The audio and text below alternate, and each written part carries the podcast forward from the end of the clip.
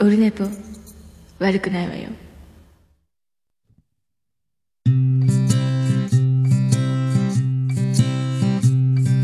1時間目が終わった後寝ぼけまなこでえ9月14日金曜日でございます。もう時刻はすっかり、え夜22時半過ぎてます。10時31分頃からお送りしております。オルネポでございます。223回目の収録になっております。ありがとう今回は明日も仕事なので、えー自他戦合併合併 GO! 一回おきにこのパターンになってますけども、えーやらせていただきたいと思います。今日は、一回寝落ちしまして、で、早起き、早起きは早起きなんですけども、で、まあ、シャワー浴びて収録するべと思った時に、ちょうどあの、次男次郎丸が福岡から、えー来て、で、今、えージェニファー王国のロールスロイスに乗ってこっち向かってるということで、ご飯食べ行くぞということになり、ご飯食べて、えー帰ってきて、収録スタートでございます。えーそれでは早速あその前に。えー私本日、えークレーン。デビュー。業務でデビュー。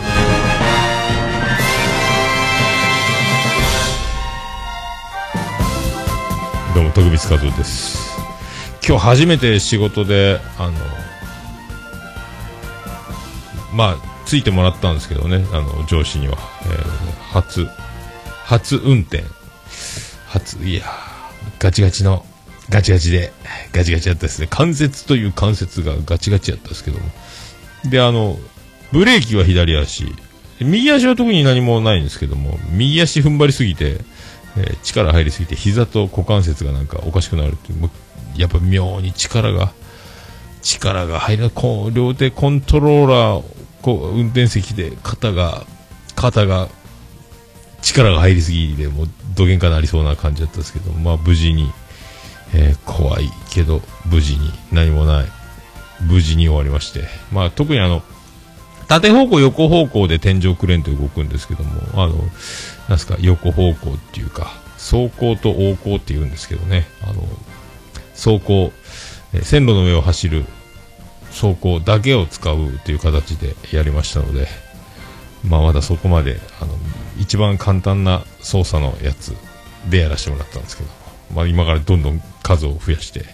え慣れていくという。難しいっすね。いろいろありますね。細かいのがいろいろ。細かい操作のポイントがいろいろあってまあ本当慣れないと同時にいろんなことをね同時にやるっていうのは、まあ、すごい大変な作業やなと思いまして。でなんとか無事に、まあ無事に第1にデビュー。9.14、えークレーン初運転記念日でございます、はい、忘れずにいたいと思います。忘れなかった年表にも書かないかんところでございます、はい、そんなところでございます、えーそれでは LINE やっていきましょう。オルネポ。えー、オルネポじゃない。世界芝目見聞録。ビスマルク大先生、えー絶賛配信中。ビスマルクの秘境ラジオ、えーシーズン4ビスマルク大先生から、LINE アットをいただいております。LINE アット読みましょう。桃屋のさんオルネポ最高終身名誉顧問豊作チアマンのアマンさん。およびリスナーの皆様こんにちは。おっさんは芸能界に詳しいですが、お友達になりそうな芸能人は誰ですか？その理由も教えてください。それではお答えください。お答えくださいとは書いてませんが、教えてくださいと書いてあります。えーこのくだりはそれでも続けていくんですかという、えー僕の、え書いてないけどお答えくださいを言うくだり、もうすでに教えてくださいが書いてあるパターンになってきております。さあ、ここからまた何かが生まれるのでしょうかという、えーところでございますけども。僕はあの、芸能界、その、詳しい、詳しい、詳しく見えます？そんな詳しいとは思わないですけども。まあ、友達になりそうな芸能人、もうみんな友達になりそうと思いますけどね。えーまあ、何をもって友達かというところが一番難しいところで、まあ、自分が友達と思っていても、相手は友達と思っていないとか、あと認識の違い、友達と知り合いの境界線、この辺が難しいと思うんですけども、まあ、特にね、まああの、桃屋の、えー福岡地元の、あの、女の子、ピン芸人、東京で吉本のエロリン・モンロー、辻薫子ちゃん。なんかね、あの、芸人さんですけども、もう、まあ、プライベートで来るんでね、あの、そんなにそんなにですけどね、えー芸能人、芸能人してないっていうか、もう全然、まあ、一個人としてね、一、一人の人間としてぐらいな感覚がいいのかなとね。あと、だから、著名な人、著名な人、あとは、あの、その、ライブハウス CB おつみさんいますけども、オーナーの、川島さんとかね、あの、シーナンドロケッツのドラマーですけども、ね、そんなバリバリね、芸能人、芸能人、まあ、芸能人、まあ、偉大、まあ、ビッグネームはビッグネームは有名人っちゃ有名人なんですけども、やっぱりそんなね、全然あの、全然、フランクですしね、あ、の知ってる、まあ、全くね、あとだからロケに来た、あの、中上真子ちゃんとかね、はあの、テレビ見てますとか言っても別に、でも友達、友達か、わからんな。まあみんななれ、僕はなれる、なれたらいいなって、そんな僕社交的じゃないし、そう、割と人見知りな方ですけども、今、まあ、会社勤めも始まり、久しぶりの会社勤めとなり、だいぶね、あの、自営業の時に一人ぼっちというか、孤独な時間を過ごすというのが、特に多い。結構孤独な感じだったんです。けど、だいぶその辺がね、あの、誰かがいるっていう、あの、仲間がいるっていう感じの、だいぶその辺の感覚こそ変わってきてるので、もっと、だから、今まで一人で自営業でこう、黙々と起きて買い出しに行って、掃除して、準備して、営業はビリジアン群青緑のとか、妻ジェニファーとか、あの、身内の中、まあお客さんと喋ることあっても、だから、ほ、だからそのお客さん帰った後もまた黙々と片付けをし、次の日の仕入れをしとかなんで、だから、そんなにね、あの、本当人と喋るっていうのは、毎日毎日誰かとこう関わるっていう、この感覚が薄れてきた生活からは今変わってきてるんで、もう、なおさら友達になれそうな、えー感じ。まあ、一番友達になりたいのは、長澤まさみを筆頭に、えー友達であれ、と思いますけどね。えーまあ、そんなとこですか。まあ、そうですね。そんなとこですかね。うん、慣れそう、慣れそうじゃないっていうか、もう誰、みんな、慣れそうですね。まあ、危ない人は嫌ですけどね。危ない人っていうか、もうあの、犯罪すれすれの人たちじゃなければ、ね。ねあと、あの、こう、強い、えー極道な人たちをバックにね、脅かすような人たちでなければ、まあ、いいんじゃないでしょうか。えー多分そう思います。はい。そんな感じですね。えーあ、そうそう、あとね、まあ、話変わりますけど、今日なんか、あの、アマゾンからリプライ来てて、急に爆上がりしてたみたいで、えー iTunes ランキング瞬間最高順位。あの10 19位でございます。おおなんすか急に。でっかい音鳴りましたね。ありがとうございます。ありがとうございます、えー今何位だか今20何位かなったかな？なんかああもう見えない。20何位かなんかだった。急に19位って何が起こったんでしょうかっていうね。まあ何が起こったか分かりませんけども、えーびっくりしました。はい。ありがとうございます。以上。以上びっくりしたのコーナーでした。そんなことないですね、えー19位ってマジかよって思いましたけど。ね19位あるんですねそういうことがね。ええまあ。まあそれはそれで良かったんではないかと、はあ思いますまあ今日なんで収録してるかって言ったら明日やろうかなと思って、明日休みだったのが、明日休みじゃなくなったという、このね、もう、目まぐるしいんです。えー目まぐるしいんです。もう予定が毎日変わるんですというね。えー土曜日、土日休みだったのが、土日休みじゃなくなってっていうね。えー日曜日は、えーバス旅行、トスアウトレット行ったり、なんかステーキ、和牛のステーキが食べれるランチ付きのバス旅行、日帰りがあると。明日はね、妻ジェニファー、我が家全員来るんですよね。だから、えーもう今日長男、あ次男次郎丸はもう、ジェニファー王国宮殿に入りましたけど、あの、明日、え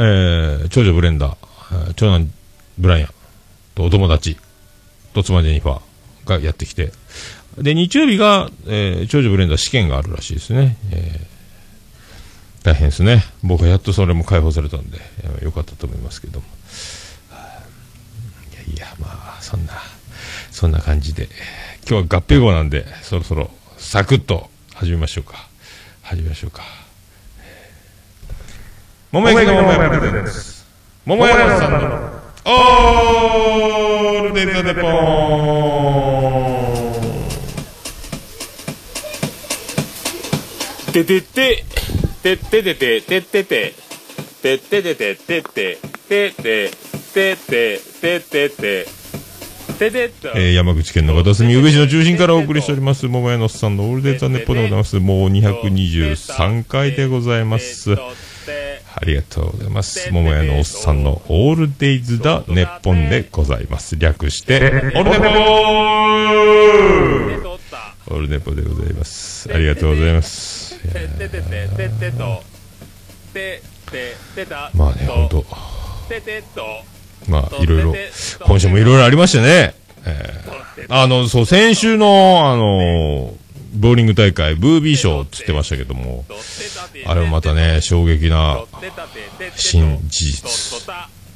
まあ、発覚したと。いうこと。で、まあ、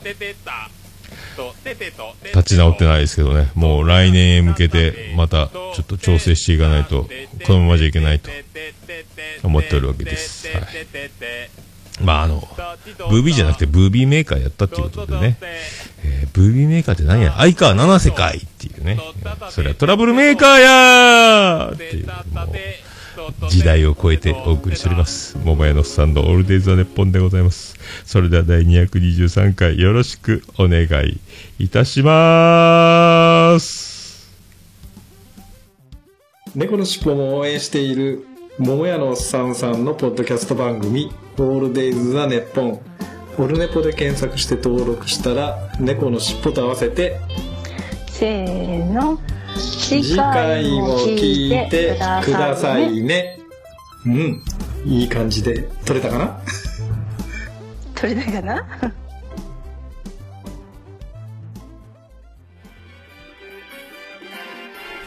はい、223回でございます。まあね、あのー翌週、えー月曜日に、あのー順位表のコピーが、まあ、さらし首、さらし首なんですけど、回ってきて、えー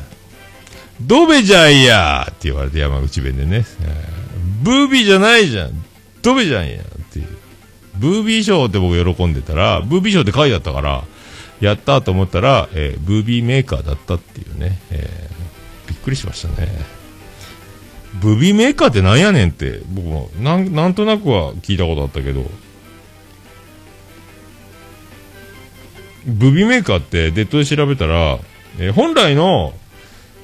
本来のブービーという言葉は最下位を意味するのですが、日本におけるゴルフ競技では最下位から一つ上の一つ上位のプレイヤーにブービー賞が与えられます。以前は最下位のゴルファーに与えられたのですが、特に優勝商品にっていう商品目当てにわざと最下位を狙うプレイヤーが出現するようになったため、意図的に狙いにくい最下位から一つ上、上位のゴルファーに与えられるようになったのです。というね、えーそういう。で、ブービーメーカーとはゴルフ競技の最下位の成績を残したプレイヤーを指す言葉です、最下位から一つでね、まあ、ブービーメーカーを取ってしまうと、競技によると体の、えー疲労以上に精神的なショックが大きくなってしまうので、できれば回避したいものですと、ここに書いてありましたね。えージャランのゴルフのブービーメーカーという、えー検索をすると、回避したいという。もう無理やーいやだから、来年向けてね、えー何ヶ月、2ヶ月に1回ぐらいちょっと一回ボーリング行っとかないかんと。で、来年は9月また、ボーリング大会あるでしょうから、まあ来年は長男ブライアンか次男次郎丸を連れ、えー家から歩いてすぐ近くにボーリング場ありますんで、まあちょっと、今度はね、大体僕でもね、2試合で160点って、今までない。1試合で出るがなっていう時もある。悪くても100は超える。まあ、大体調子悪くてもアベレージ120ぐらいっていう感覚が。だからもう職場の人に違うんです。いつもの僕と違うんですって。またまた、もうそんな、大、大下手じゃってなってたんですけども、これはでも来年見返すと。ちょっと、あの時はたまたまっていうね、えー、本当たまたま父回るだと。手首がね、手首はまあ、ボーリングはね、手首は返さないんですけども、そのまままっすぐ握手をするような形で投げりゃいいんですけども、手首がね、でも、ちょっと若干の、あの、新人による力みすぎというところで、日頃の作業で手首が若干不安があったので、その辺で、と、あと、ぎっくり腰になったら怖い。背筋痛に前になったことあるので、思いっきり投げれない。そして、指が、手がでかいので、ボーリングの、えーボールが必然的に重たいものしか投げれないという、その、おっかなびっくりで、あとは、なぜか、えー左へ行ってしまうのを修正できながら、今までできていた修正が全くできていないというのが全部重なり、そしてなんか、公式レーンかなんかで床がすごい枠すぎてて、一投目でひっくり返ったっていうね、尻餅をつくという滑りようで、えーいろいろそういうのが重なりの、まあ、まあ、まあ言うたら下手くそだっていうことなんですけどね、あの、まあそんなんで、まあ、ジェリー詰め合わせを。えーで、たまたまあのー日曜日、えー長女、あ、長男、あ、違う、あ妻ジェニファーの弟、えーロビンソン王子ファミリーが日曜日、うちに来たので、えーその、ちょっとお裾分けしたんですけどね、僕のブービーショー。その頃はまだ日曜日だったんで、ブービーメーカーだということを知らずに、ブービー賞をあげるって言って、えー実はブービーメーカーだったことは、もう言わないでおこうかと思いますけど。いやーねほんと、いやーねえー。でね、本当はあのーロビンソン王子、えーファミリーから、次の日、あ、土曜日ね、前の日ね、あのーうち来ませんかと。まあ、美味しい日本酒入ってたから今度うち飲み来てくださいよみたいな話があって、土曜日いかがですかっていう、えー LINE が来てたんですが、えーもうあのーくたくたで、寝落ち。寸前なので、つって、まあ、いけないよと。いけないよ、5です。だから、あのまあ、今回ちょっと見送らせて、残念ですが、見送らせていただきますというふうにね。で、その日、あの、不在通知が入ってて、クレの免許が8時前ですか。遅く、遅くに再配達が来るので、まあ、どっちみち家出れなかったっていうのがあったので、まあ、あと寝落ちしたっていうのもあるんですけど、まあ、そんなくたくたな、で、その後、オルネポの収録もやったり、そんなんで、あの、日曜日、あの、顔出してくれて、大丈夫っすか？っつって、大丈夫っすよ、つって。で、たまたま、あの、その時に、あの、CD、ニトリの CD の棚が届きまして、日曜日に。で、あの、インパクト、電動ドライバーを使って、こう、組み立てて、えー CD300 枚ぐらい入る棚なんですけど、ニトリの3000円、送料込み3333円。それ組み立ててる最中に、あの、来て、で、あの、おいっ子めいっ子たち、赤ちゃんですけどね、ヤッホーと遊びながら、棚組み立てて、で子供たちが暴れ回って棚が破壊される前にもう途中だったんで作業中断してて「おう元気？いい?」とか言ってたんですけどいや壊される前に組み立てた方がいいよっていうあのロビンソン王子のあ助言により一緒に組み立てて手伝ってもらって CD の棚を作りでひとしきり遊んで、えーロビンソン王子ファミリーが、えー帰った後にまあ、また CD を収納してたんですよね。一回僕夕方にあの、ロバート国王の方に、あの、畑、ジェニファー王国国営農園の畑、あの、ちょっとちょっと今日留守なんで、あの、畑の水やりと、あの、ぶどうの、残りのぶどうの収穫と、あと、ナスが結構なってるから、持って帰っていいよみたいなので、畑夕方一回寄って、で、食べきれないぐらいぶどう持って帰って、で、ナスも、えーいっぱい10個ぐらい、一人で10個、ナス、あと、焼きナスしたり、パスタ作ったり、インスタであげましたけどね、あと、えー弁当用の生味噌、味噌汁がつくんですけど、みんなあの味噌汁飲まない人が多くて、いっぱい余るので、持って帰っていいよって持って帰ってるんですけど、その、えインスタントの生味噌、味噌汁、お湯で溶かして飲むだけのあの味噌を使って、ナス味噌を作り、砂糖と酒と醤油と、で、整えて、えー味噌に混ぜて、それで、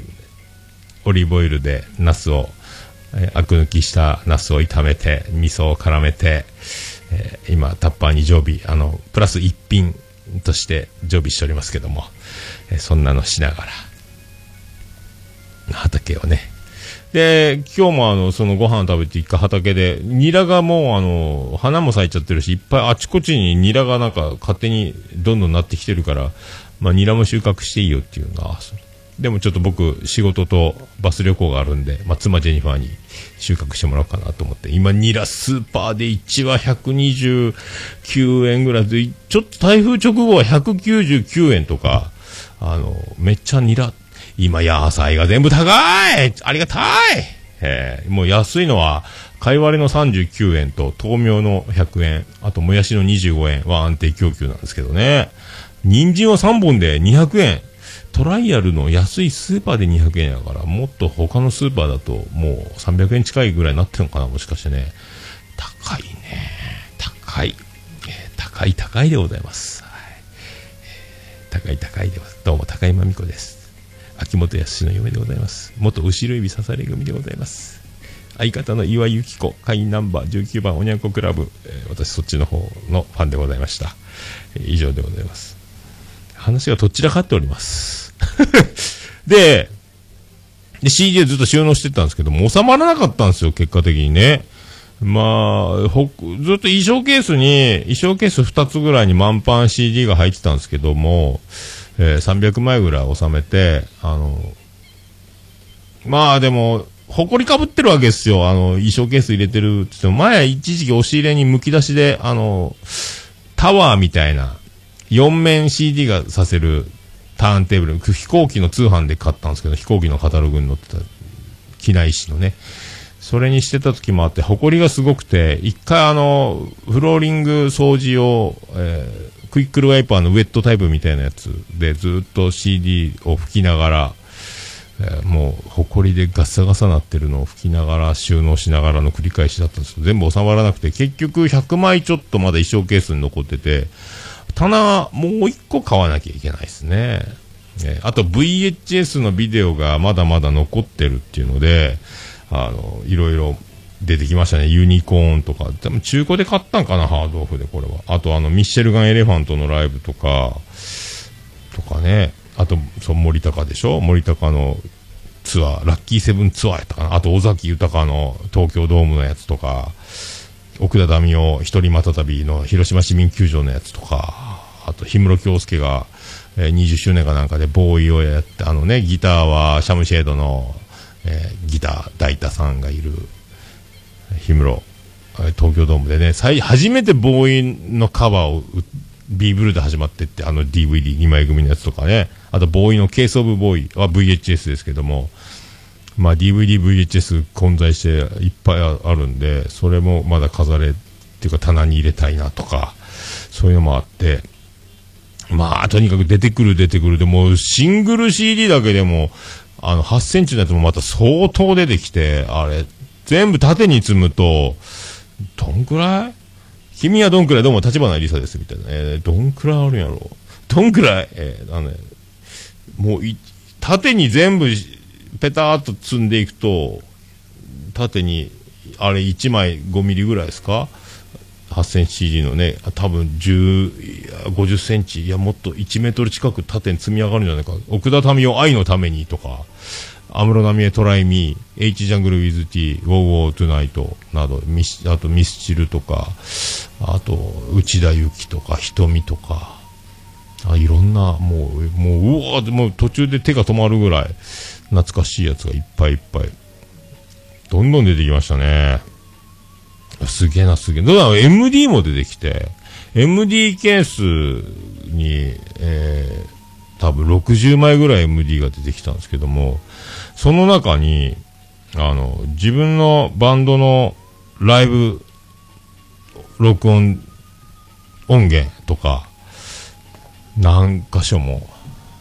えっ、ともう、懐かしい西陣ジャジャとか、ビブレホールとか、えーあと、クラブ49とか、大橋のライブ喫茶みたいなとこですか？ライブバーみたいなとこ？あと、どこのあったね、吉本111劇場。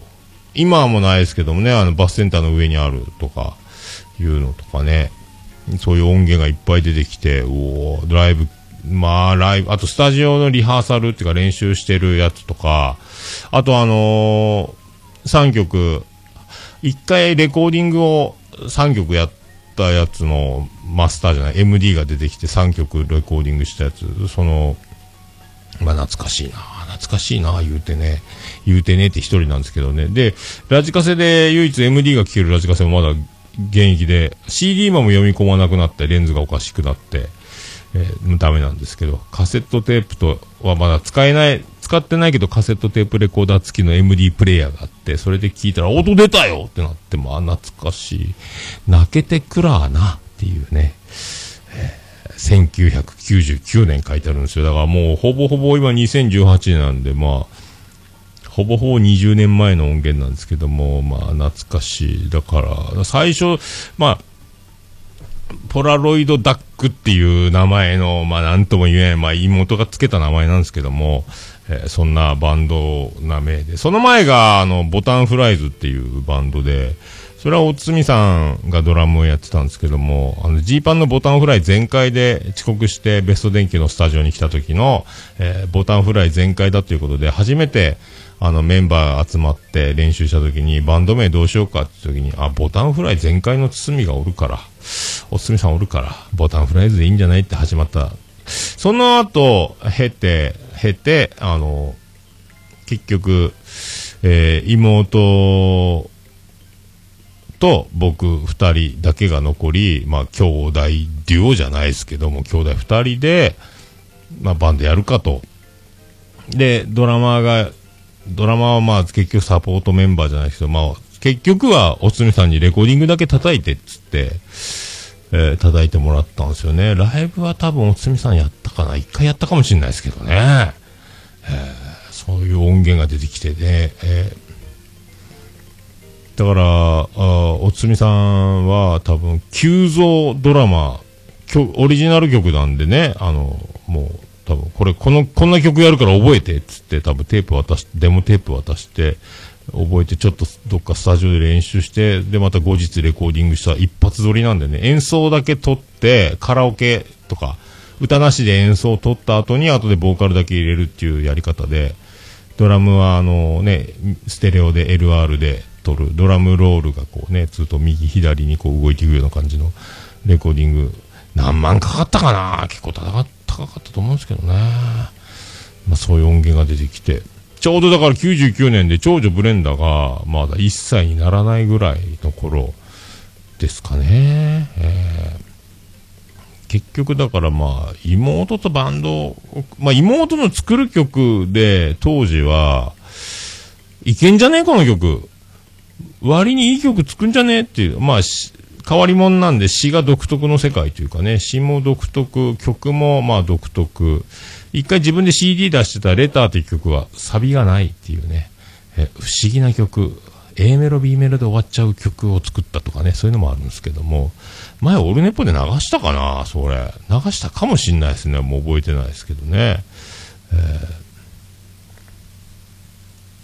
で、あ、そう、今ね、ツイキャスも同時にそういえばやっておりましたが、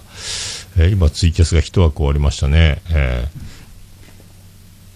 多分ね、そんな感じで、あの、そう。結局だから、まあ、当時は26歳ぐらいですか？27歳になったぐらいですかね。だからもうバンドでいけると思ってるんですよね。で、バンドでもう飯食っていけるぐらい思ってるんですよ。まあ、何の実力も何の人気もなく、まあ今聞きゃもうすごい下手くそなんですけども、いけると思ってる。これが若さですよね。いけるって信じてるんですよ。このバンドでやっていけばどんどん上手くなる。で、他のメジャーのバンドとかアーティストのあの演奏を聞いても、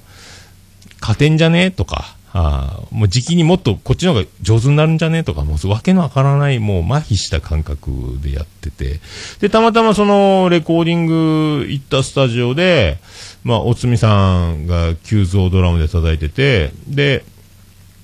まあ、いい世界観だねっていうスタジオの、あの、オーナーに言われて、いい、いい感じのバンドですね。ちょうど、あありがとうございます。まあ、二人でやってるんですよ。つって。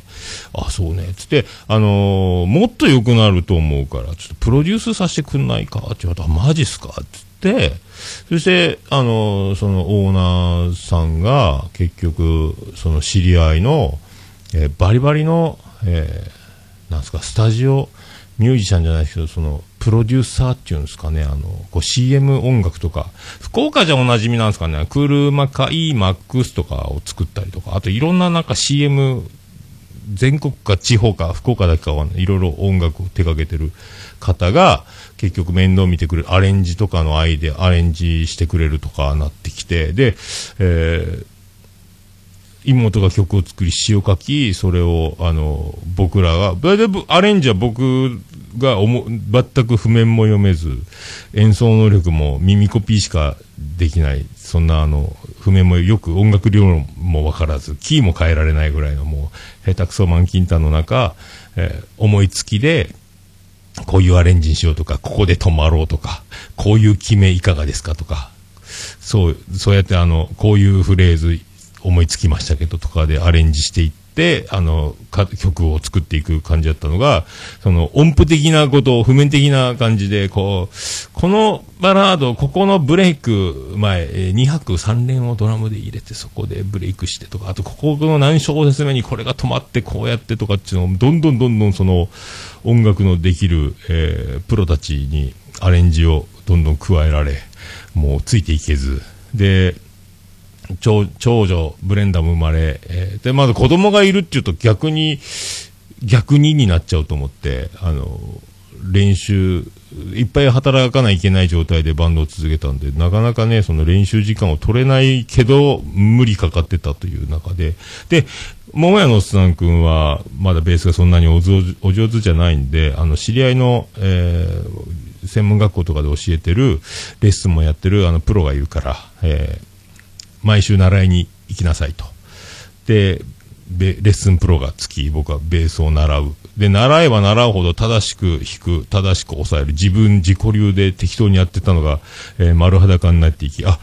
弾けないってな、なりながら。で、こういうアイデアどう？こういうアイデアどうっていう、こう、アレンジがどんどん大人のプロデューサーのアレンジが変更される。自分たちの曲がもう自分たちの曲じゃなくなっていく中、どんどん難しい。ここにレゲエの要素っぽく、ここ変えたらとか、どんどんリズムも変わり。で、ドラムも、あの、もう、プロですよね。えージャズから何からできるうまいプロの若い子なんですけども、な器用に何でもできるすごいドラマーが、えーサポートメンバーで入り、で、キーボードも入り、で、やりながら、どんどんアレンジは、みんなだから飲み込みが早いんですね。どんどん、その、1時間、2時間の練習で曲がどんどん、じゃあこれあれ試してみる。ここ、これこうやってみる。じゃあ今度はそこの部分をもう一回これに変えて、で、今度、えー何小説目何周して、どこら辺でどうなってみたいな、どんどん、あれ変えて、これ変えてって、あ、もう、あーってなりながら、頭爆発するよって、全然自分の曲じゃもうなくなるみたいなね。で、知り合いの前一緒にバンド組んでた子もサポートメンバーでギター、さもう正式メンバーなのかな？もうサポートなんだかなんだかわかんなくなってきましたけど、ギターも入れて、でやっていき、これは無理だってなって、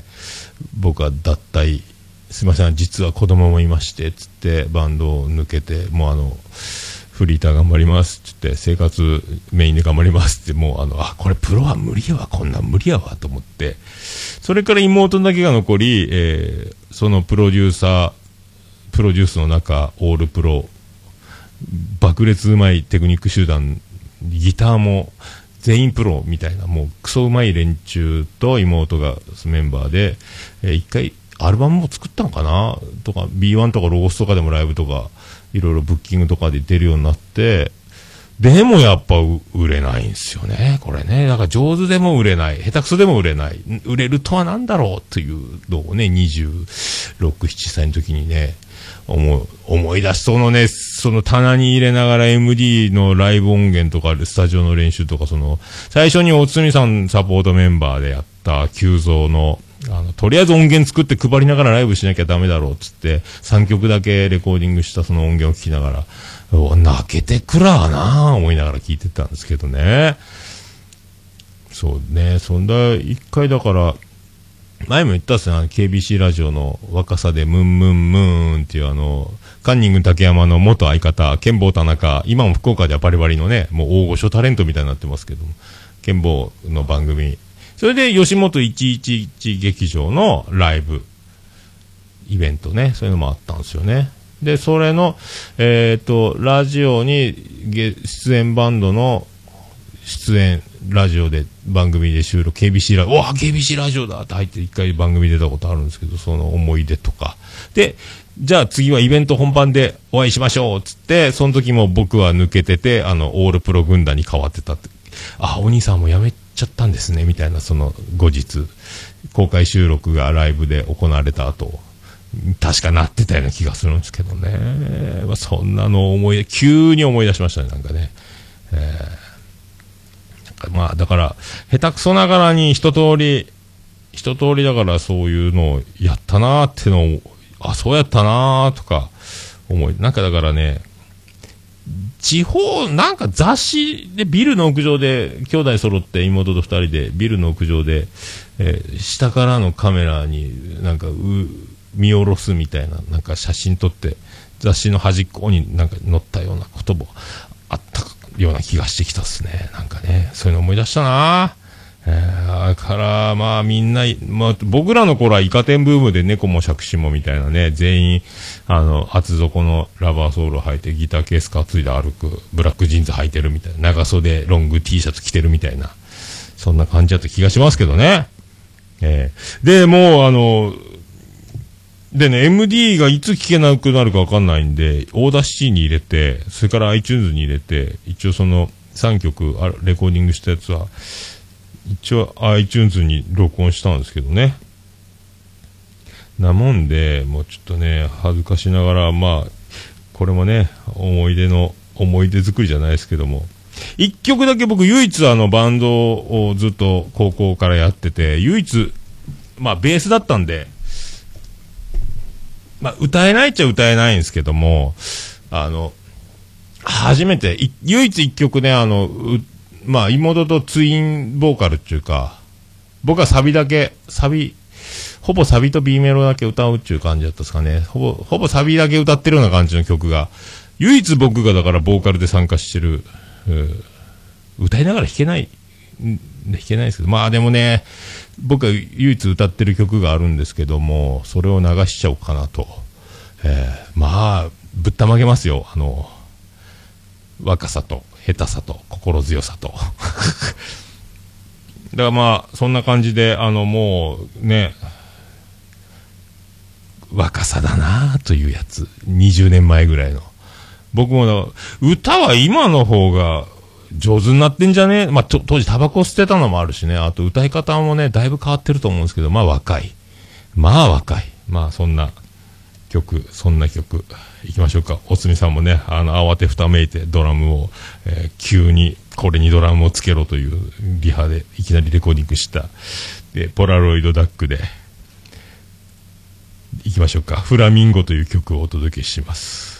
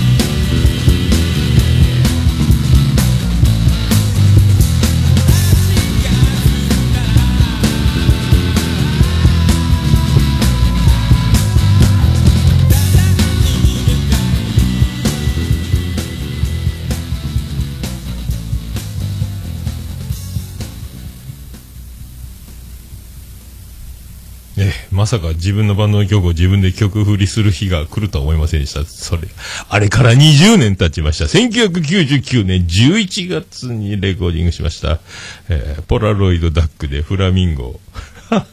フラミンゴっていう曲でタイトル歌詞には出てこないですけどね。フラミンゴという曲でございました。もうオルネポ聞かなきゃでしょ？はい、お送りしております。223回でございます。ええまあ、そんなですよ。だからまあね、あの、あ、マンさんありがとうございます。売れても良さそうなのにって、いや、そう、そうはいかんでしょう。あーなかなかな、えー兄弟揃って妹も僕もなかなかな微妙な、えーピッチの悪い歌唱力と。で、あの、練りに練られてないこの演奏の感じね、えー取ってつけた感じの、もうやっつけ仕事感満載でレコーディングしておりますけど。最後あの、沢田研二みたいに、あの、アウトローで、なんか、あーあーあーとか、ああいうの、その場でね、入れてみたらって、スタジオのレコーディング中に言われて、オーナーに。じゃあやってみましょうか、こんな感じでって、急に入れたっていうやつですけど、あれね。ライブでは一回もああいうことやってないと思いますけどね。まあまあ、そういう感じで、えー思い出しますね。えーで、あのーまあ、現実20年後の今、僕ですけども、先週自転車パンクして、4000ぐらいかかったっていうところから、また月曜日の、あのー定時で終わって、えー帰りがけ、また前輪がパンクしたんですよ。は最初は、あのーアーケードの商店街の中自転車で、まあ自転車通れるぐらい、あの通っていいぐらい、まばらなアーケードの中、えー走ってたら、スーパーのビニールでも風が吹いて飛んできて、タイヤに絡みついたのかなっていうような、ザーって、なんか引っかかったなと思って、でも見た感じどこにも何も引っかかってない。おかしいな。ぁなんでかなぁって自転車止めて耳を澄ませば、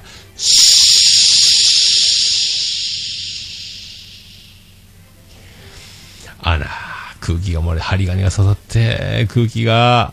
えー、ずっとね、漏れてるんすよ、マジで。パンクなんすよ。どうもパンク町田ですって。またそっから30分ぐらい歩いて家まで帰り、でも途中で妻ジェニファーに、ジェニファーよ、またパンクしたと。で、もう、この前は夜中までパンク処理かかって、またそれで、パンクなんで、もう、今から、このまま銀行に寄ってお金を下ろして自転車買っていいかと。頼みますよと。で、今度バスハイクが日曜日控えてるので、自転車買ってもいいけど、あの、トスアウトレットでショッピング。で、もあの、自転車で予算が多分3万ぐらいはいるので、その、この前見てた、あの、タイヤがチューブレスのあの、ノーパンクタイヤ、全部タイヤの中がゴムになってるっていうやつ。これを買おうかなと思ってるけど、そうなるとトスアウトレット、もう僕は、あの、みんなショッピングタイム、自由時間2時間後に会いましょうって言った時に、あの、もめのさんさん買い物されないんですか？って、僕はもうちょっと今日は買い物しないですっていうのもね、なんなんで、で、一人でウィンドウショッピングしてても、あのね、一緒にちょっと回りましょうよって言われた時に、いや、僕はもうなんか、あの、運動会の日に弁当を持ってきてないとかね、そんな感じ。あの、スクールウォーズの大木大輔のような、水を飲んで、えごまかさなきゃいけない。先生が弁当、お前、俺の分もう一個あるから、これ食べろよとかっていうことにならない、なりかねませんので、やっぱり何か、まあ僕も靴買ってないし、ニューバランスのショップがあるんで、スニーカー欲しいなって思ったところ、買い物しないわけにも、僕靴買いたいなとか会社で言っちゃったんで、あ、靴今日買わないんすか？いや、すってなるから、妻ジェニファーよ。お金ください、つって。先に、あの、建て替え、建て替え、まあ建て替えでもなんでもないけど先に買っとくけど、ちょっと、あの、いいかと。頼ますぜ、つって、あの、自転車を買ったんですけどね、まあ、結局だがなんだかんだ、あの、自転車総額、えー、3万3千円。3万。今、だから、保険にも入らない怖いので、えー最高、対人大物1億円出る保険に入って、で、防犯登録入って、まあセットなんですけどね、あの、1000円で入れるんですよ。翌年からは、あの、保険料が3000円になるんですけど、まあ1000円。あと、あの、メンテナンス。メンテナンス。あの、部品交換以外は無料でやりますよっ。もしギアが、切り替えが悪くなったとか、いろいろなど、部品は、あと割引で買えますよとかっていうので、3000円パックがついて、まあ、2万9000何百円の車体と、えーそういう防犯登録、メンテナンス、保険もろもろで3万3000円っていう。あ、ステディさんどうもです？あ、初めてですかね、ツイキャス聞くのね。そうっすか。あ、高いと。えーもうしょうがないですもんね。えーでね、タイヤが空気入れ、入れないタイヤなんで、全部中ゴムなんで、あのタイヤこう、すり減ったら消しゴムのように減っていって、溝がなくなったりすると危ないので、タイヤ交換した方がいいですよっていうね、えー、1個タイヤご、片輪5000円。で、えー工場でしか企業秘密かなんか、かなんかわかんないですけども、店頭では交換できないので、一回工場にその車体を持って行って、えータイヤ交換1本5000円。まあ、パンク修理がない、パンクのない国へ。カタログ、ホームページ見るともうタイヤに釘がいっぱい刺さって、これでもパンクしてません。そりゃそうやけども、ってなった画像がついてるんですけども、そういう自転車。買いましてね。まあ、ありがたいのが、あの、えーステンレスの、カゴがワイド。ワイドな、ワイドなカゴ。ありがたいです。今までカバンが入らず、カゴの上にカバンを置くという感じで通勤してたのが、カバンがすっぽり入るワイドなカゴになって、あとなんとヘッドライト、LED! そしてあの、ある程度走行して止まると、あの、黄色いハザードみたいにあの、点滅。黄色いライト点滅そんなありがたい。そしてなんと、6段変速6段変速ですね。ただ、あの、僕の体重80キロで、消しゴムのような、えー中が全部ゴムのタイヤだと、ちょっと潰れた感じになって、ちょっとあの、スピードで、こう、曲がるときにタイヤが傾くと、むにゅっと、あの、だし真正面のまっすぐ、平べったく地面にタイヤが転がってないと危ないっていうね、感じがするんですよ。あと、点字ブロックの絵なんか走ると、むにゅむにゅむにゅむにゅって、あの、滑っていく感じで、ぬるぬるぬるって。空気が。だから、空気が入ってないんで、空気をパンパンに膨らますとよくタイヤって転がるんですけど、全部ゴムなので、あの、むにゅーっと、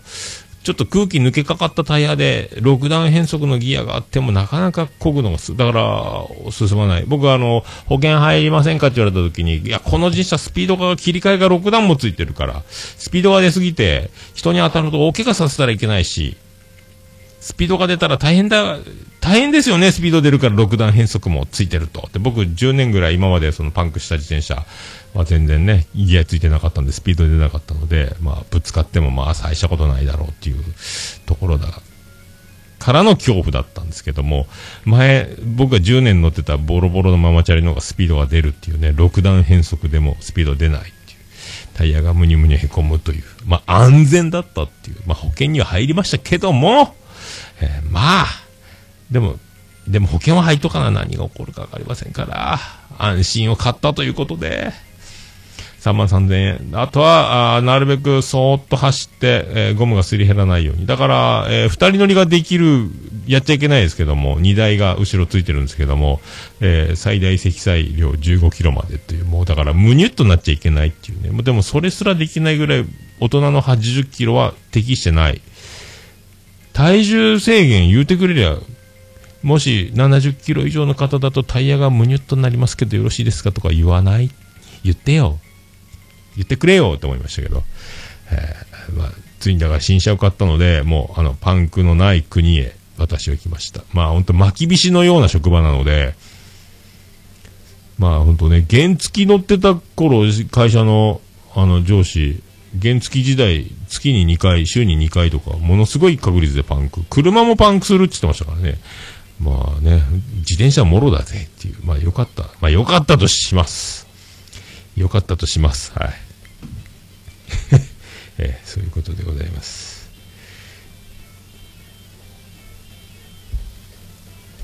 さあ。さあ、合併号行きましょうか。えー、合併号行きましょうか。えー、ポッドキャスト次戦打線知りませんのコーナ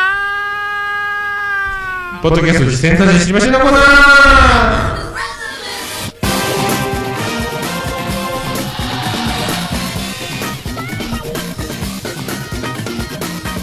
はい、ポッドキャスト自転車に知りませんのコーナーでございます。このコーナーは私が毎日趣味で聞いてます、ポッドキャスト、あれ楽しかった、これ楽しかった、いうコーナーでございます。それで実践、えーこんな番組やってます、やってました、やろうと思ってますっていう方、えー紹介お待ちしております。あ他選、こんな番組あります、面白いですとかもお待ちしておりますというコーナーでございます。えー今回は、えーっと、紹介のみという形になりますけども、させていただきます。それではメールいただいております。ありがとうございます。えーオルネポ最高終身名誉豊作、顧問豊作チェアマン、アマンさんよりメールいただいております。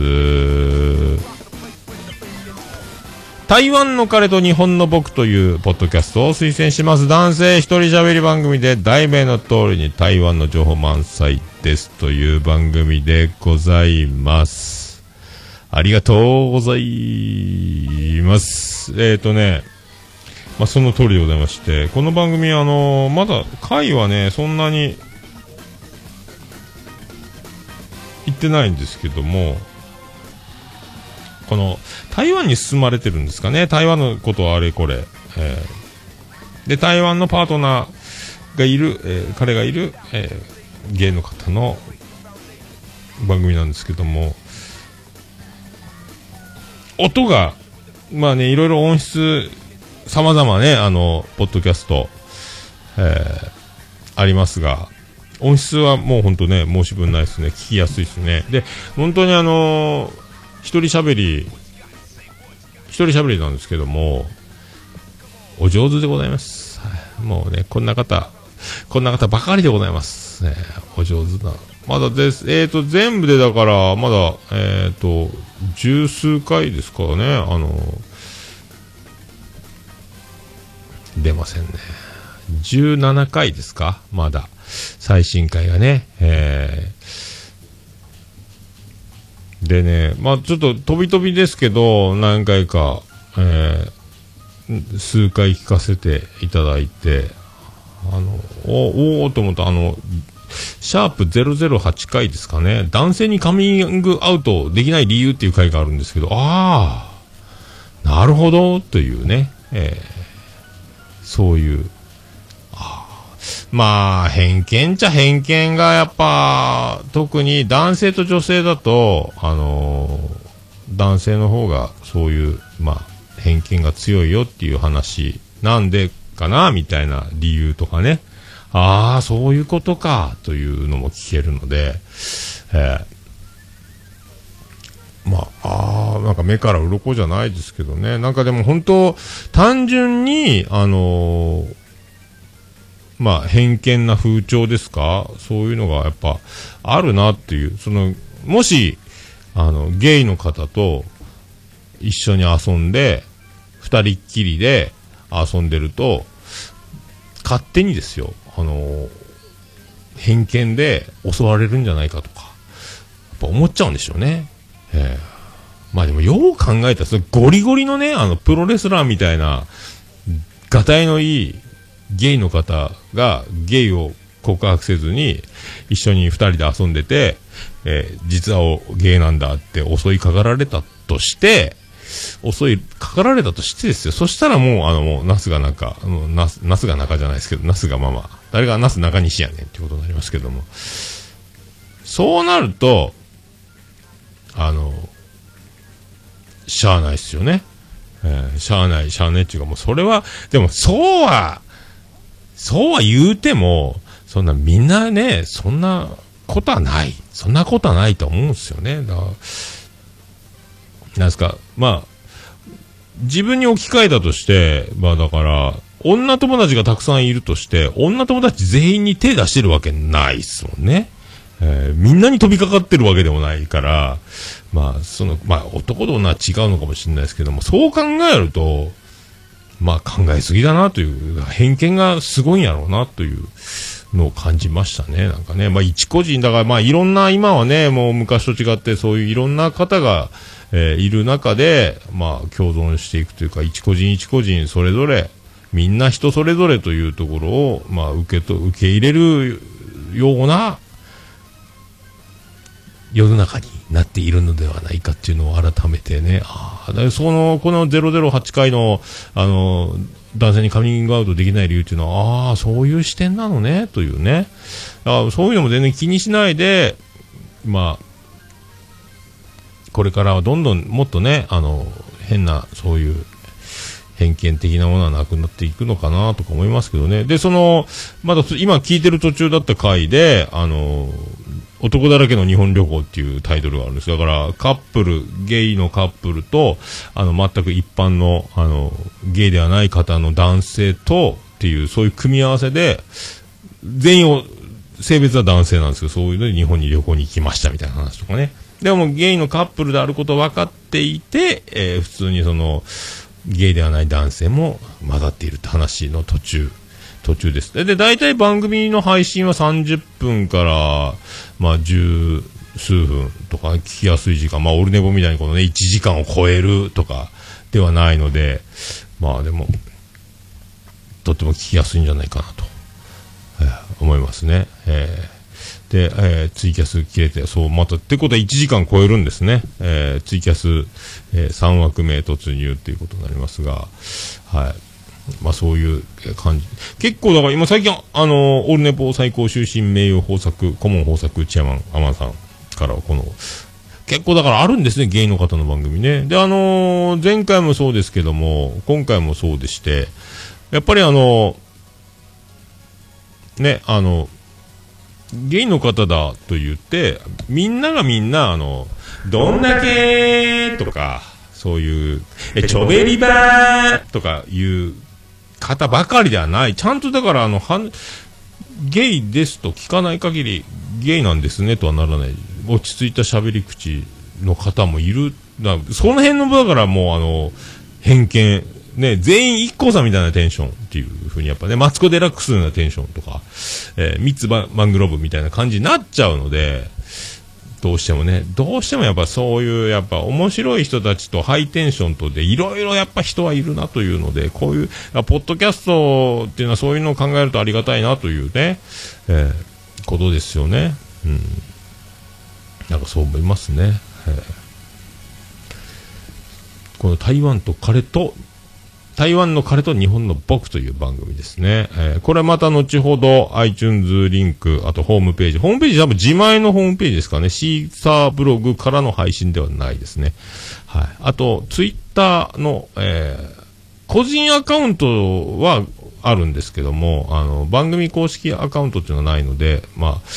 ハッシュタグだけ貼っとこうと思います。ハッシュタグは、えーっと、タイ、カレ、飛木っていう、台湾のタイ、台風のタイですね。えー漢字のね、1台2台、車の1台2台、台所の台に、ひらがなのカレ、そして日本の日、えー何月何日の日の漢字に、えーひらがなで僕という、これも貼っときます。これがハッシュタグですね。えーあとそう、まあね、多分たまたまだと思うんですけども、他の回はそうじゃないですよ。最新回あたりだったかな。あの、やたら BGM がでかいっていうね。あの、だから、せっかくの、まあでもこれ、個人の好みそのもの、編集ミスじゃないかなもしかしたら、とかが思っちゃったんで、まああの、だから、えーもうこれ表現すると、まあ、あの、オルネポは、後でコンプレッサーとかかけちゃうんで、ボリュームの強弱の表現が難しいんですけども、今、BGM な、消してますけど、なんかこれぐらいの感じで喋ってる感じですかね、BGM が。えーあ、これ、今 BGM な、なり終わっちゃったじゃん。なり終わっちゃったじゃん。まあ、これぐらいでなりながら、えー極端か。まあ、こんな感じのボリュームバランスなんで、まあ、気持ち、えこれぐらいのバランスで、うっすら耳を澄ませば聞こえる、喋ってないとなる、喋ってると邪魔にならないぐらいが、まあ、好みですけどね、えーとか思ってます。まあ、以上でございますかね。えータイカレ日木と読むようです。えーアマンさん情報入りました。ありがとうございます。あ、スイジさん、ポッドキャストゲイの番組多すぎ。けど聞いてる。えー真面目に性について語ってるから改めさせ、そうなんですよね。えーそう、ゲイの方多いですよ。やっぱね、まああの、なんすか、やっぱ声から入る方が、あのなんかね、あの、人は見た目が全てだみたいな、あの、選挙スペシャリストみたいな、コーディネートが、あの、おしゃべりおじさんと、行かれる女みたいな番組でやってましたけど、やっぱ、あの、目は口ほどに物を言わない説とかね、僕は、目が、私を信じて、この目を見て信じてくださいって言っても、それが嘘だったりっていうのを考えると、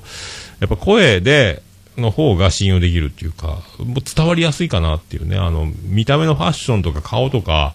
そういう表情とかにとらわれて、あの、本当に喋ってる気持ちとかが伝わりやすい、伝わりにくい、ごまかされる部分あるかなと思っちゃうので、やっぱ声だけの方がだいぶ、あそう、だからこういう、いい媒体かなと思いますよね。あの、一個人、一人の人間として聞きやすいな、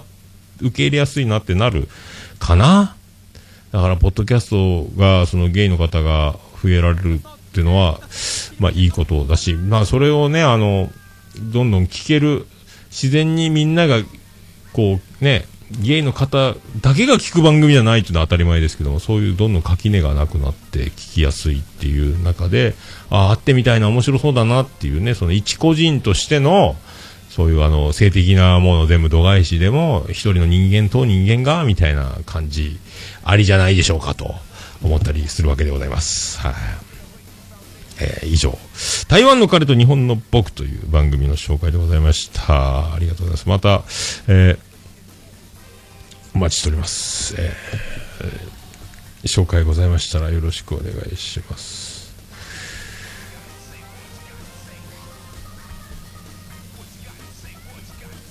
出るかなあとはまあメールアドレスはありますので、えー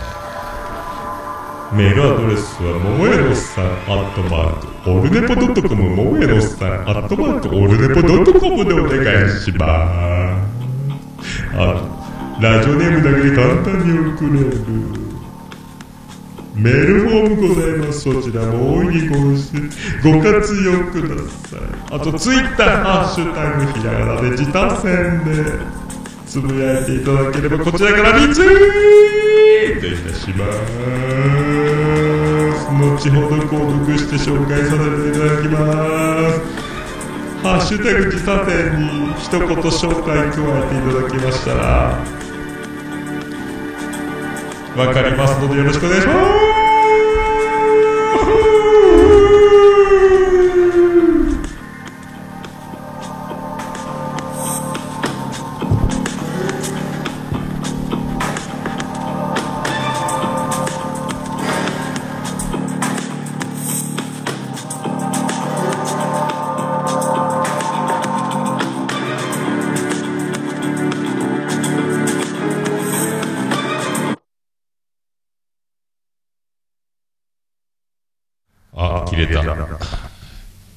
そんなところでございます。ねぽいやもう何ですか？はい、どちらかっております。まあ、そういうところでございますか。はい鳴らしました。これ鳴らす順番間違えましたね。鳴らす順番間違えましたね。えーね、鳴らす順番間違えてますよ。はい。続きまして。ハッシュタグオルネポ。オルネポ。は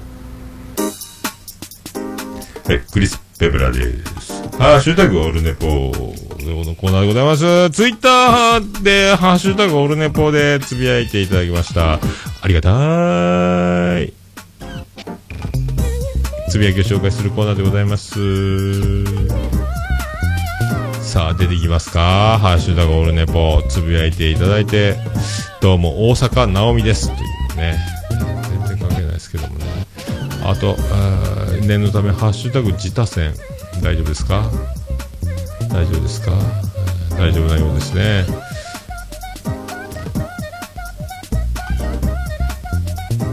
さあ、さあ行きましょう。ハッシュタグオルネポ行きます。出るか。ハッシュタグオルネポ出るか。出るか。出てくれ出ましたステディさんいただきました。221回、222回、やっと拝聴長男ブライアン君、受験するってよ。おっさんは入学金の心配をした方が良いもよ。221回。自転車パンクしたら迷わず出費するけどな今サドルボロボロだけど変えてないけど、わらわら。と222回、おっさん歌謡祭フル参加できずっていうことで、その通りでございますけどね。まあ途中でね、帰らなきゃいけないですね、歌謡祭ね。まあしゃあないですね、こればっかりね。まあ入学金の心配をしなきゃいけないんですかね。まあ長男ブライアンの学力。まあでも、どうなるんやろうな。まあまあまあ、しゃあないっすよ、もう。半分開けられてますけどね。はあ、頑張って働きますよ。そう、迷わず出費した方がいいです。自転車パンクしたらね。本当に。まあ結局買ったんですけどね。えー、買っちゃいましたよ、毎日。ただ、ほんと漕ぐの鍛われますね、あれ。相当な、相当ですね。えー、重たいです、ゴムの。チューブレスはなかなか転がらない。だから、あの、硬さ、ね、あの辺を再チェック、確認して買った方がいいと思います。はい。まあ、長距離乗るのはね、本当た無理かなと思いますね。僕は15分、20分こぐのが限界かなと思ってますけど。はい。ありがとうございます。えー、ケンチさんいただきました。222回拝聴クレーン免許到着おめでとうございます。これで本格的にスタート。あとは正社員となるのを待つだけですね。自転車修理お疲れ様です。自分で修理なんでも DIY なんですね。さすがということでありがとうございます。いや、失敗してるんですよ、自転車。失敗して破いちゃって、えーパンク修理してもらって、鼻で笑われて、えーその数日後にまたパンクして、新しいの買うというね。総額、えー、だから、まあ、4万円ぐらい。4万円近くかかってるという。えー悲しみをこんにちは、どうも斉藤由貴です、みたいになってますけどね。はい、ありがとうございます。はいもうパンクしないですよ。はい。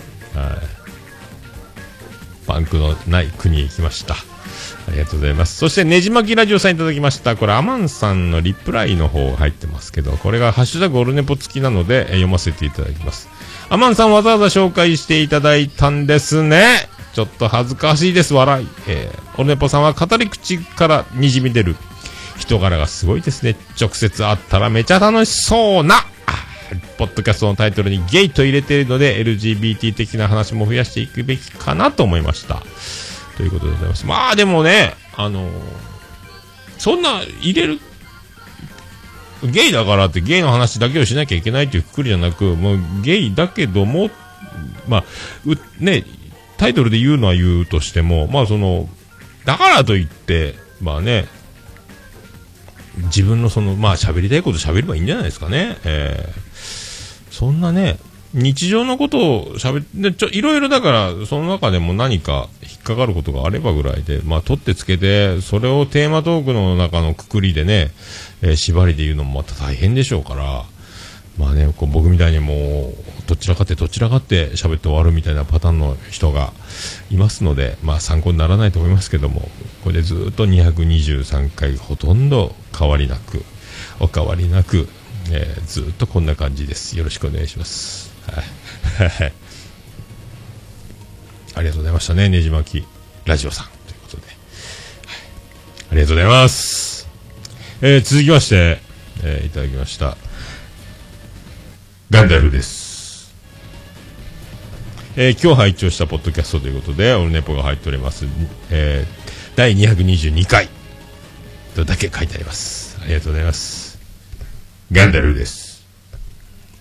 これはね、CM、オルネポの詩で今 CM 流させてもらってますけど、まあ、あの、猫のしっぽポッドキャストを聞くと、最初に多分、言ってると思います。最初の方で。えーこの番組は、とか言って、日々の日常をえー喋、ってるポッドキャストです、みたいな。お送りするのは、猫好きと、ガンダルです。えーこういう風になりますので、えーぜひ、まあ、そこ聞いてからね、あの、あと一人、一人会、一人収録の時は、ものすごい、えー、本当誰にも聞かれてもまずいようなところで小さい声で収録したのを、ポッドキャストで配信するときにコンプレッサー、コンプレッサー、コンプレッサーして、ガッと音を上げて、お送りしてますので、その辺も、えーお聞きいただければと思います。猫好きさん、大好きです。はい、ありがとうございました。以上、ポッドキャスト、えーポッドキャストじゃないけど、ハッシュタグオルネポのコーナーです。あの、なんか、あーおう神神神神神あの、気軽につぶやいていただければと思います。はい。あの、ハッシュタグオルネポでつぶやいていただきますと、大変喜びともなまマンモスレピでございますハッシュタグオルネポでございました。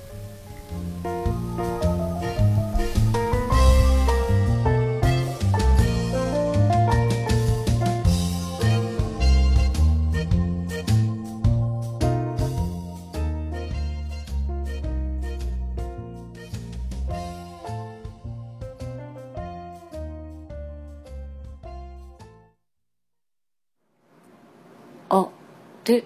ねぽいや、もう何ですか？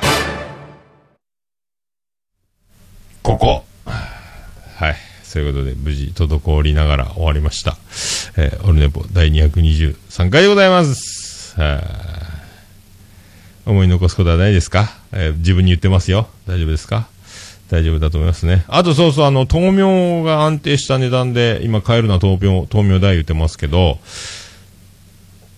あれ切った後根を水につけとくと、あの、また生えてきて、今第2回目も収穫して、タッパーに入れて、で、今第3回目が伸びてきてますけど、この前で、貝割れ大根も39円で買ったって言ってた、その貝割れ大根も、あの、中、根っこがついてるんで、豆苗みたく水につけてたら伸びるかなと思ったけど、だんだん茶色くなる一方で、えー、貝割れは無理だったということで、皆さんも、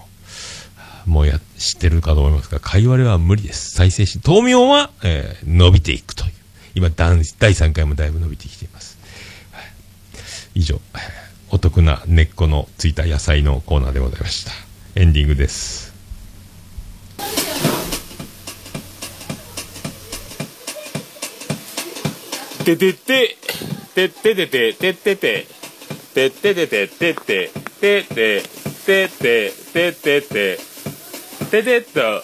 とてててはい、山口県宇部市の中心からお送りしました、桃屋のさんのオールデイズ・ザ・ネッポンでございます。略して、オールネポー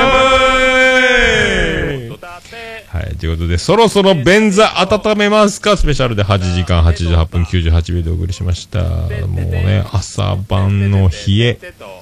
便座の冷え、えー100個糸なる、えーお尻、内もも、太もも、えー便座温めますかという、まあ、電気代との戦いをね、そろそろ入れるか入れないかっていう、えーウォシュレットは、えー常温の水でお届けしておりますけど、その温水のボタンはいつ入れるんですかというタイミング。ウォシュレットで生活するのが初めてなんで、その辺のね、感覚も、えーわかりませんが、はい何を言ってるんでしょうか。F 層に、一向に響かない、えー毎日でございます。はい。まあそんなこんなで明日は出勤なんで、ああもう時刻はもう12時に近くなってますが、まあね、今日帰ってきてまた寝落ちして、それからロバート国王、えージェニファー宮殿、えーご飯食べたんで、まああと寝るだけなんですけどね、まあそんな感じで、今日また後ほど、えーポッドキャストで配信できればなと思いつつ、そんな、明日も働き、働きマンボでお送りします。はい。オルネポエンディングテーマでございます。笹山でブラックインザボックス。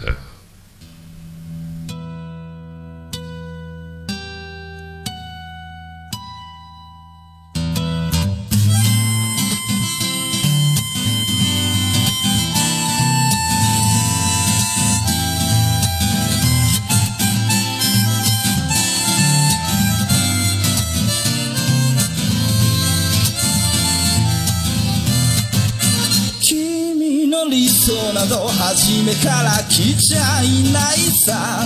重ね合わせてばかりじゃ剥がれてく並べ立てたのは今までの理由だろう。そんなものよりも今を聞かせて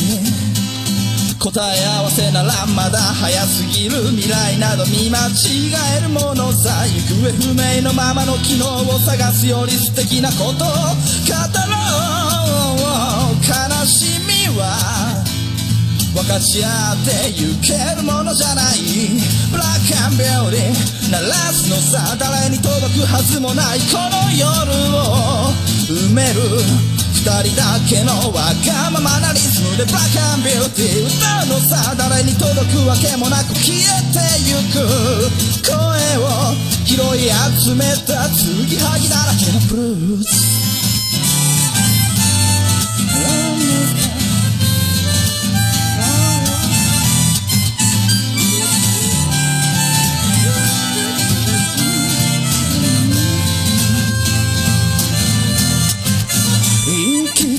先など初めから決めちゃいないさ。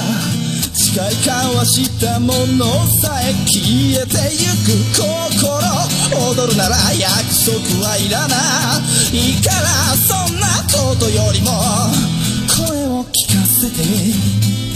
運命論なら信じちゃいない明日などこの手で開くのさ。光も見えないままの希望を嘆くよりその確かな絶望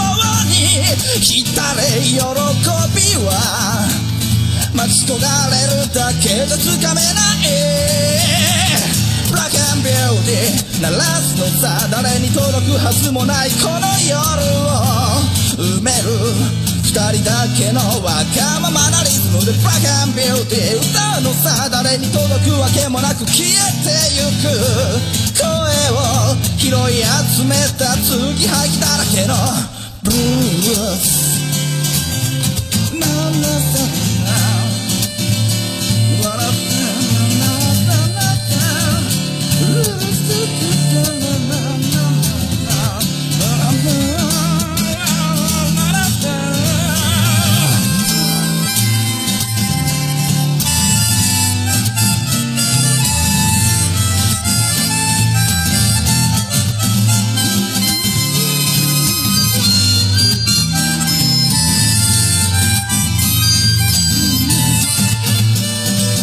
信じることにも疲れた初めから何もなかったのだろう行方不明のままの昨日から抜け出さずにいたのは僕の方。光などどこにもない。まして闇などありもしない。瞬き一つで変わる。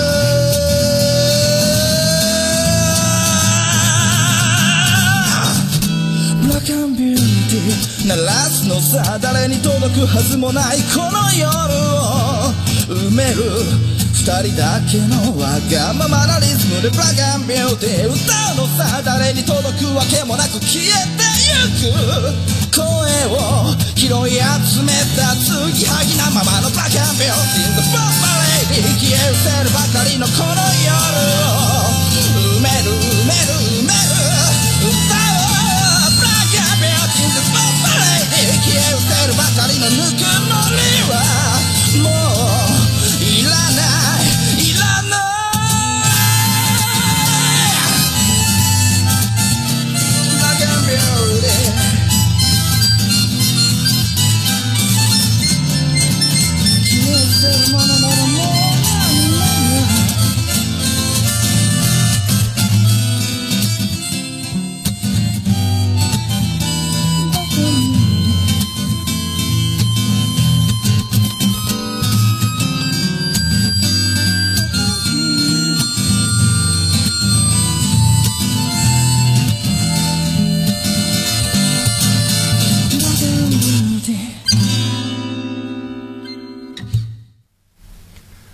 それでは皆さんまた夢でお会いしましょう。あーて